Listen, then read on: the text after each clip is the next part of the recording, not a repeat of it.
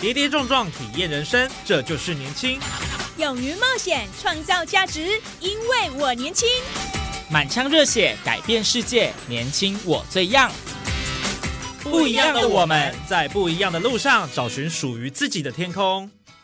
年轻新势力二点零全新出击，正声广播公司台中广播电台制作，林燕瑜主持。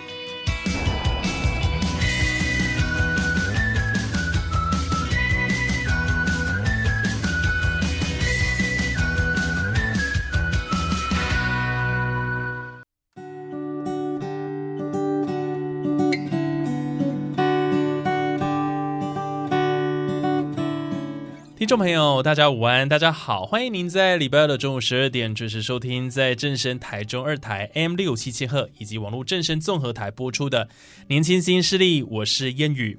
嗯，国内的航太龙头汉翔航空工业，他们是台湾唯一的航空器跟军机制造商。那么一直以来呢，给大众有一种神秘的印象，对不对？不过今天透过我们这节目呢，就要跟大家来揭开汉翔在军事领域的神秘面纱。在节目上非常荣幸可以邀请到的是汉翔航空工业的总经理马万军马总来到我们的节目现场，今天要跟我们谈谈汉翔的大小事。欢迎马总。哎，您好，听众朋友，大家好。好，首先我想先请马总跟我们分享一下哈，就是跟我们简单谈谈汉翔的背景严格好了。以前好像叫做什么航发中心，大家比较熟悉的哦。那主要的业务范围大概包含哪一些部分呢？因为汉翔也算是历史蛮悠久的哦。呃，汉翔公司其实非常早啊，非常早开始的。那个时候，我们国家要自己造战斗机啊，我们国家那个时候的一线战斗机不够了。啊，然后又没有办法透过呃跟外国买的这个途径获得我们想要的战斗机。后来那个时候国家就呃有一个政策，就是自己来设计我们自己的战斗机啊，就好像大家现在讲的国际国造啊，那个是大概三十年前的事情了。那这种高科技的产品，那你第一个想到的地方就是呃桃园的中科院，嗯。啊，那时候叫做呃参谋本部。中山科学研究院，那个时候在中科院，中科院的组织架构里面，他们的一级单位里面有所谓的所研究所，还有叫做中心，嗯。啊，它有很多的中心啊，对，然后他其中那个时候就成立了一个中心，叫做航空工业发展中心，哦，简称叫航发中心，是属于中科院的一个一级单位，但是那个一级单位非常的高阶。啊，等于是零点五级了，它是由副院长直接率领的这个一个航空工业发展中心，然后就开始做我刚刚讲的这个发展这个新一代战斗机的事情啊。就那个时候，我们现在管那个时候发展的叫做四代战机啊，就开始这个进行第四代战机的设计、开发、制造、测试、量产、部署这一个标准的一个程序。后来大概到了民国八十五年、八十六年的时候，这个任务完成了。嗯，完成了以后呢，那个飞机已经开始在空军里面服役，保卫我们的领空了。就是我们大家现在耳熟能详的 IDF 战机啊，就是从那个时候设计出来的。然后汉翔公司的这一个呃，那个时候航发中心的这个阶段性任务完成了以后，然后那个时候国家想啊，那下面该怎么样做呢？那一般的国家如果有这么一个设计战斗机的一个单位的力量的话，当会会想尽办法把它呃延续下来啊。但是那个时候国家的政策考量就是把这个航空工业发展中心把它给呃 spin off 出来，嗯变成了一个国营的公司，汉翔公司的名字就从那个时候出现的。嗯，就跟大家现在知道的这个什么台电、台水一样，变成一个国营公司，是隶属于经济部的。嗯，那没有呃下一代的战斗机可以造了，那个时候我们汉翔公司就开始做民用的飞机。啊，全世界民用飞机我们台湾没有做，但全世界做很多啊，对，就开始从全世界的民用飞机的制造里面去接单，嗯。啊，做这些零件啊什么东西的，还包包括引擎，我们叫发动机了啊，然后这样子进行了大概有二十年的时间，到了呃民国一百零三年。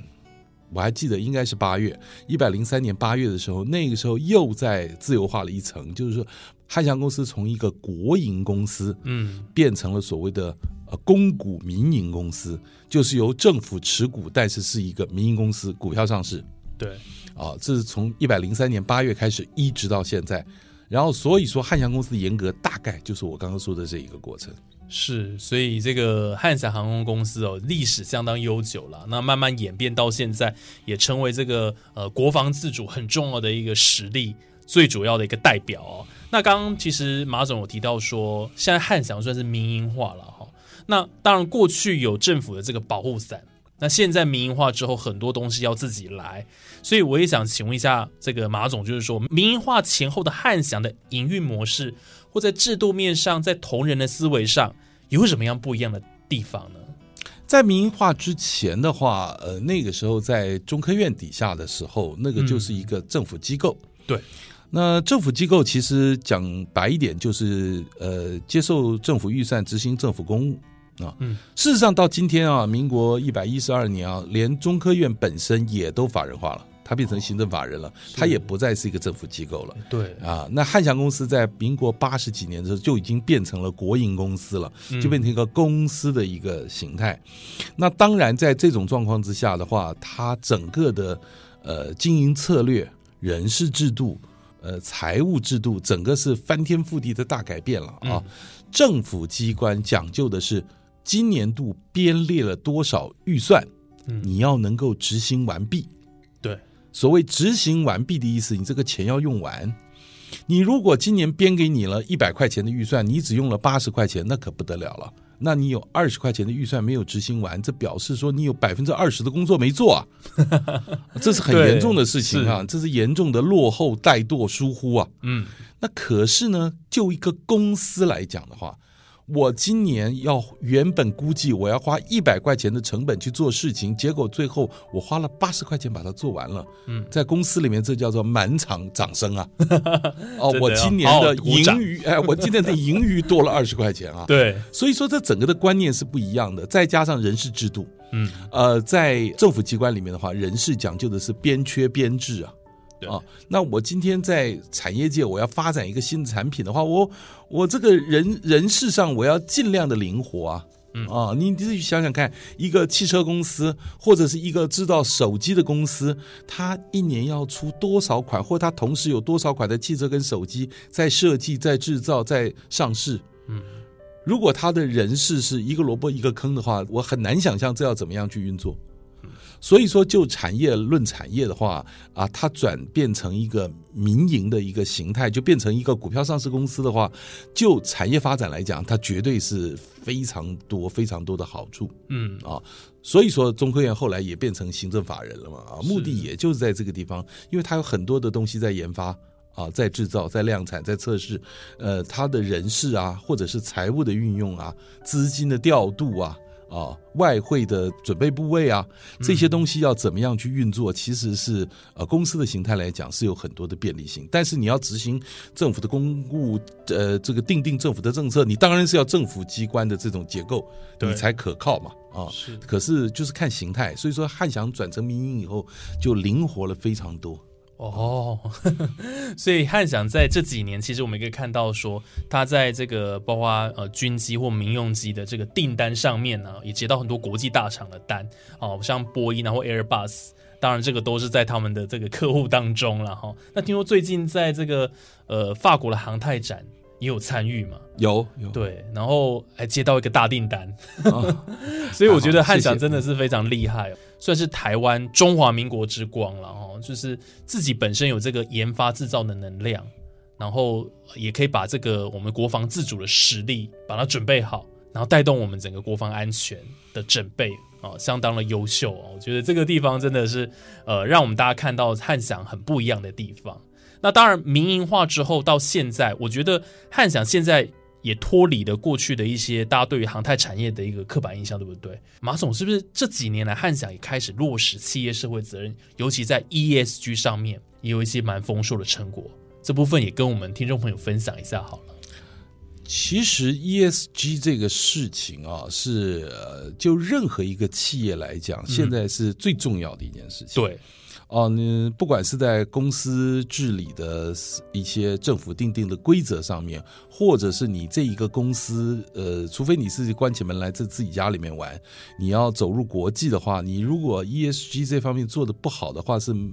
呃没有人要理你的。嗯啊，是没有，它这它有点像是 ESG 三个英文字，大家也许听的有有有的人听得很熟悉，有的人听得莫名其妙。它其实就有点像是你这个小孩子在学校的操性成绩怎么样 啊？大概有点像这个样子。对，哎，那超新成绩怎么打呢？那也就是说，你对这个社会有多少贡献？嗯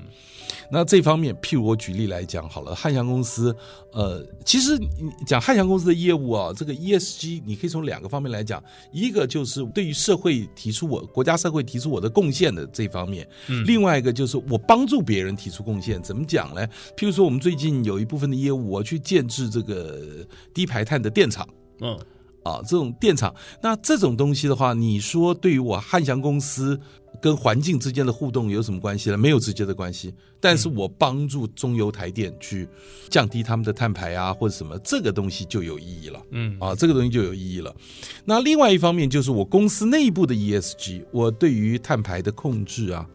我对于社会公益活动的投入啊，嗯哦，我们在社会上看到很多台湾鼎鼎有名的大公司，你太客气了吧？汉翔说的这么好，事实上比我们好的公司很多很多啊。那比我们很多很多比我们还庞大的公司，他们会成立很多基金会啊，嗯啊，会做一些社会公益或者是这个艺术演出啊，像这些东西，通通都是呃一个公司经营者对于社会的贡献。啊没错，，那这个部分是现在世界上潮流，或者是我们国家的政府法规是要求我们一定要做的。我们从工业革命开始有了这个所谓的公司跟社会的互动。对从前的话，公司是无止境的取用社会的资源。然后无止境的排放污染或不重视劳工的权益，这个百年以前啊，整个世界的趋势是这个样子的。嗯那么，可是到了今天来讲的话，整个的观念应该是，你一个公司赚的钱是来自于社会，那你要去协助维持这个社会的干净、秩序、福利，你要去协助，这个是你的天职。所以说，我们公司在 ESG 这方面，不管是在法规规定的范围之内，或者我们平常能做到的，呃，像一些慈善作为或者是减碳这方面的东西，我们都全力去做。对是。所以其实这个业务范围已经不只是在这个国防这个航太工业上面了、其实现在的汉翔跟大家报告，它现在还有所做所谓的这个储能，对不对？然后还有这个创能领域了。那当然，现在现在谈到说，就是说 ESG 部分，我们就是积极布局这些新能源。当然，政府是力推啊，包括再生能源的这个太阳能啊、风力发电这部分。那汉翔在这部分怎么做呢？哦，我想呃回应主持人这个问题啊，嗯就是呃就像我刚刚曾经提到过的啊，这个部分的话，其实它呃已经慢慢脱离了 ESG 的范畴，当然广义的 ESG 是 cover 在里面的啊，对，它已经进入了另外一个境界，叫做影响力投资。嗯什么叫影响力投资？就是我去投资某一个产品领域，然后这个产品能为我公司获取利润，帮我的股东赚钱，这天经地义的事情。对，但是这一个投资也可以为社会创造福祉。那譬如说储能、创能，呃，创这个就是我们用的名词，讲白了就是发电 啊，跟厨电。对，那这一方面，我们不仅可以给公司创造利润跟营收，这是一定要做的事情。我有那么多股东希望我帮他赚钱呢、对不对？但是创造利润跟营收的同时，我能够呃尽可能的缩减发电对呃地球环境造成的冲击，或者是我能够发展储能，使得台湾的电力供应能够稳定。嗯啊，你想想看，一个公司如果投资的领域是这样子的一个领域的话，你自己也可以赚钱，让大家也可以享受到呃好处。对，是双赢的局面，双赢的甚至是多赢啊。对，所以影响力投资这一方面是是真的是利己利天下的事情。那我们当然要全力的去做。所以我们从大概一年以前开始到现在。呃，我们在一年之内哦，我们在一年之内帮台电的通宵电厂，呃，建了一整套的燃气涡轮机组哦，建了一整套的六部的燃气涡轮机组。嗯啊，这方面你看，我当然在这一年内我创造了若干的营收啊，但是那是其次啊，主要就是说，那大家用电更稳定了。我觉得这个是就是讲的这个不仅是呃呃影响力投资，这当然也是 ESG 的范围之内。是，所以现在其实全世界的潮流就是要朝这个 ESG 方面去迈进啊。那当然汉翔是没有缺席了。那刚刚这个马总提到说，有在台电这个部分进行很多的努力了，等于就是说现在的汉翔，我可以怎么讲，就是现在可以叫做电力新贵了。啊，那不敢当，跨足这个部分这样子 对，所以我觉得这个真的是颠覆大家以往哦对于这个汉翔航空的印象，哎，就是以前都想说，哎，它就是跟国防、跟制造飞机，感觉就画上一些等号。可是其实呢，也有一些不一样的一个面貌。这边我我补充一个一个很有趣的观念啊，大家也许嗯不知道汉翔为什么去搞发电，不是凭空掉下来的，嗯，不是我们凭空想出来的，或者我们硬开创了一个新的业务领域，不是的，因为这种燃气涡轮发电机它用的那个机组啊啊嗯。是美国一家公司的做的机组，这个发电机组啊，它是用航空飞机用的发动机改的。这家公司呢，我们跟他合作了非常多年，是做什么东西呢？做飞机用的发动机，嗯。就是你们各位出国观光啊，你这个出国旅游、出国公差，你坐的那个航空公司的长荣、华航，它的那个飞机翅膀底下挂的那个引擎，嗯我们帮他呃做这个引擎里面的零件已经很多年了，而且我们是他很主要的供应商。然后今天我们发现这一家公司会把这种航空用的引擎改成发电机组，把它固定在地面上，它变成发电机组，然后这个烧这个天然气。那这个东西，这个机组我们可是熟的不得了 哦，我们可是熟的不得了。那里面这个我们已经跟他合作了很多年了，所以说我们说，那既然这样子的话，你等于是把一个飞机引擎放在地上，让它变成发电机。哦，那所以说我们来参与这个事情，其实是蛮水到渠成的。对、哦，是蛮水到渠成。我们不是凭空变出来一个，是是我们很熟悉的技术领域啊。嗯所以说，它这个发电机组建制好了以后，它的后面的后勤维修、零件制造什么东西的，我们都会参与啊。嗯这个是本来我们就在参与的嗯啊，只是它原来挂在飞机上。啊，它现在放在地面上，其实都是一样的啊，所以这个领域其实也是水到渠成。原来啊，所以其实本来的这个业务范围就跟它有相关了。是，所以那就顺水推舟发展起来，其实也不错。对，对于公司的营运来讲，哎，那是一个多元化的一个经营了、哦，是，也蛮符合现在的这个时代潮流。那当然，我们都知道说，其实因为其实今年大家都说这个全球的航太产业大爆发了哈，包括民用、军用飞机都是供不应求。那当航太展从巴黎哦，接下来日本、美国一直到九月在台北了，哦我想大家应该都有看到相关的新闻。那您觉得这一波的这个航太产业的一个复苏，你怎么看呢、就是真的会这样子一路红到年底这么长时间吗？呃，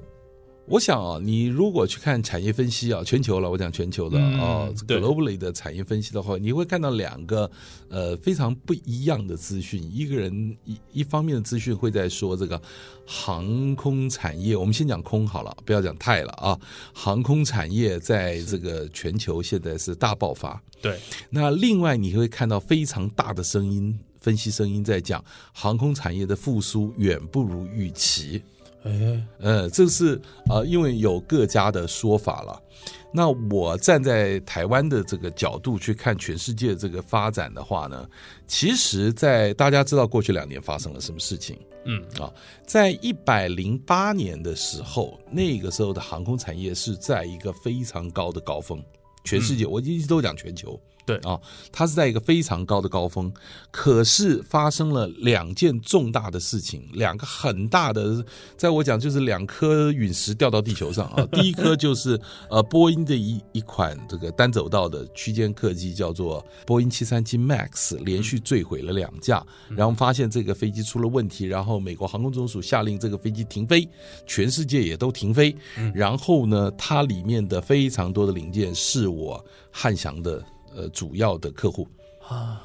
然后也是全世界很多航空制造业的客户，因为这个飞机卖的非常的好，嗯然后就一停飞以后，就是当然波音公司受到很大的冲击，然后就一层一层冲击下来。像汉翔这种所谓的中阶的供应商，我们只是中阶的供应商，我们不是高阶的供应商。像这种，它整个供应商体系是像一个金字塔一样这样子分散下来的，嗯我们大概在一半的地方。对，然后就受到了非常大的冲击。我们在一百零八年、一百零九年的时候，营收就很明显的啪就往下掉，然后掉了一段时间以后，我那个时候我记得我还在讲，幸好幸好我们鸡蛋没有放在一个篮子里，我们除了播音的。这个主要业务之外，我们另外承接了是呃欧洲的空中巴士 Airbus 的这方面的业务、a i r b u s 可没受影响啊 啊，所以说我们基本上来说还算是过得去，全世界也过得去。可是第二颗陨石就是超级陨石，这个 COVID nineteen 就来了嗯，。疫情，哎、c o v i d nineteen 来了以后是不不，他不管你波音空空巴或者是 Bombardier，他就是就是通杀。哦对，那所以说第二颗陨石来了以后，大家都不要讲了，就通通都躺平。对啊，通通躺平真的。是这样。所以说，在一百零九年、一百一十年是最黑暗的两年，那个几乎是处于一种停滞的状态啊。那我昨天去一个餐厅吃饭的老板讲说：“你不要抱怨你的了。”他说：“我们餐饮业才叫做彻底停滞 啊。”然后在这个这个彻底一个停滞的一个状态，在那个时候就有很多的业界的朋友或者是媒体的朋友啊，这个来问我说：“这个会不会复苏？”我记得很清楚，我那时候就跟他们讲。我说，依我个人的浅薄的判断，这是一定会复苏的，没有任何的瘟疫不会复苏。如果不复苏，意思就是人类要灭绝了嘛，对不对？说的也是呃，它一定会复苏，但是我可以跟你保证，复苏之后的世界不会是原来的样子。嗯，我那个时候讲的很清楚，然后那个时候还不是很具体的，能够这个大家能够体会这一点。后来到了去年一百一十一年开始有这个春天近了的感觉，隧道那头有看到曙光了。嗯，但是我们抬头看这整个世界啊，它的这个航空产业的状况是一个灾后重建的过程。也就是是整个航空产业这一个供应链金字塔啊，它是被拦腰打断的。对，拦腰打断意思就是说顶端都在，波音还在，空巴没倒，邦巴迪 Air 也还在，嗯，大家都还在。可是呢，它下层的话是七零八落，嗯，因为下层的公司规模小嘛，对。你到最低层的零件供应商是规模最小的，嗯。那很多公司我没有去算那个比例，是都已经不见了，嗯，公司是解散了、倒闭了、解体了。你要知道，一个金字塔的根部如果有洞，它上面是摇晃的。嗯，啊，它的供应链是是会出大问题的，支离破碎的，嗯。它都不出一架飞机来了。对，在这种状况之下的话，所以说现在是处于一个什么阶段？现在在我刚刚讲的都是历史啊啊，嗯过去三年过去的事情了。那此刻是处于一个什么状况？我讲的就是所谓的供应链重组。嗯，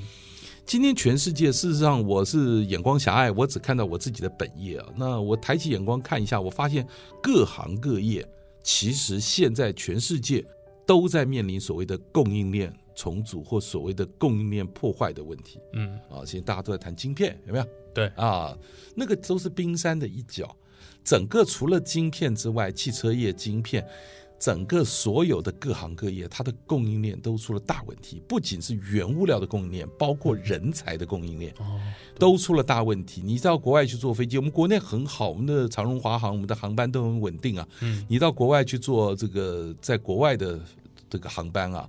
你就知道那个航班那个 reschedule 或者是这个 cancel 的状况有多么的严重。嗯，那我有一次就问航空公司柜台，我当然也是被困在机场啊，我说到底出了什么问题？他说我们的机组员不够，我们的地勤人员不够，我们人都没有了，哦，人都回家上班了，他不来了。嗯，然后再加上原物料的问题，嗯所以说整个在疫后的这个复苏是一个供应链混乱，但是是一个供应链重组。嗯，既然是在供应链重组，那么对于我们公司来讲，这就是个其实是个契机。嗯，因为在疫情期间，我们公司没有去裁员，我们一个人都没有裁。哦，我们没有裁员，我们没有去放无薪假，嗯，然后我们尽可能的咬牙苦撑，政府也帮了我们国内产业一些忙，让我们能够维持住这个产能。嗯，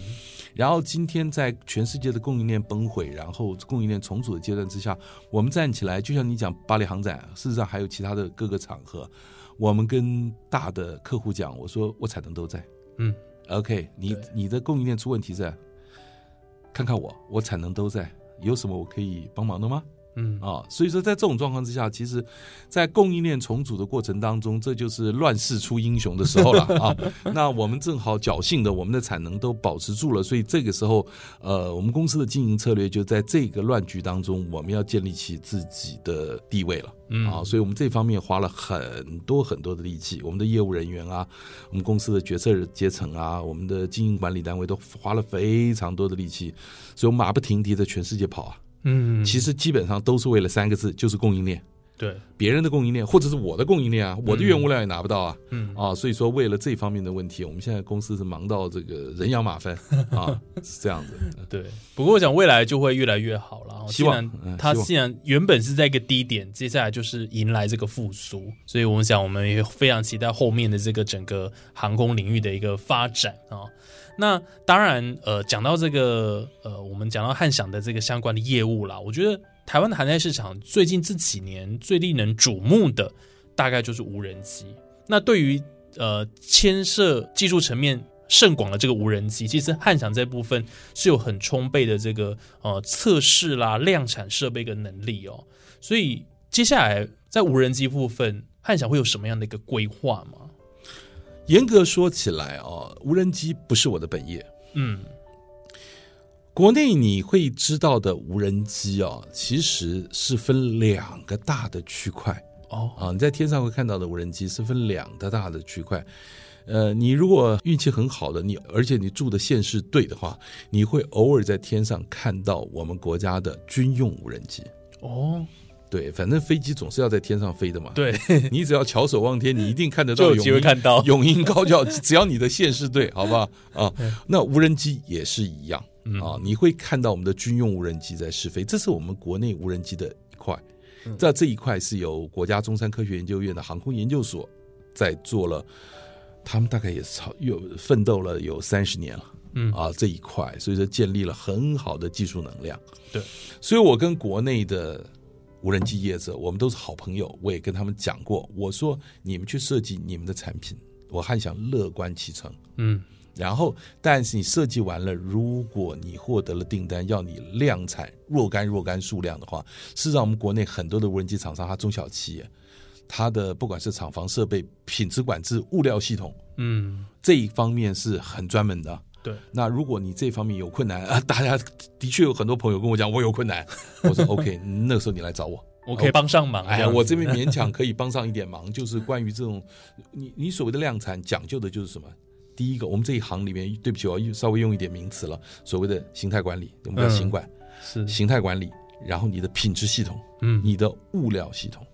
啊，你的仓储系统这一些东西，呃，汉翔是有一点点经验的啊，嗯所以说我跟大家讲，大家也都很高兴。所以我想，所谓的大家常挂在嘴上的名词“国家队”，什么叫国家队？国国家队就是每个人做自己最专长的事。嗯 OK，这就叫国家队哦。我会打后卫，你会你会打前锋，你会当投手，我会当外野手。每个人都结合起来，那就变成国家代表队了嘛。那个时候嗯国家队每个人都，我汉翔会做的事情，我刚刚讲的很清楚。我不太喜欢去吹牛打高空，说我什么都会啊，我是什么护国神山啊，啊不会。但是我就跟我跟大家讲，我最会做的是这一块，然后大家也同意嗯啊。那你会做的是那一块，那我们合起来就叫国家队。对啊，所以我我们汉汉翔的政策非常清楚，就是这一块嗯啊。所以算是各司其职啊，大家在自己专业的领域上，我们把它做好，就会成为这个呃国家队的一员，然后帮助我们台湾越来越好。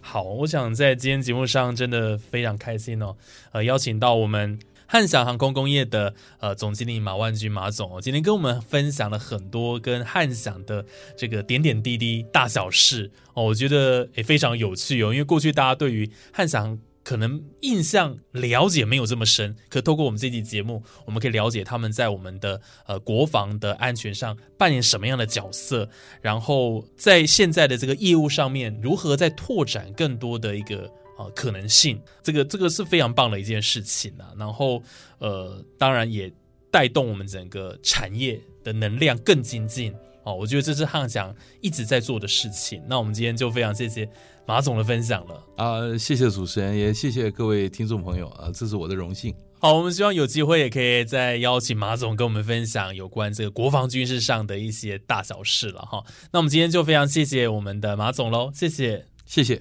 谢谢。下礼拜还有更多精彩节目内容都在我们年轻新势力，我是英语，那我们就下一集空中再会了，拜拜。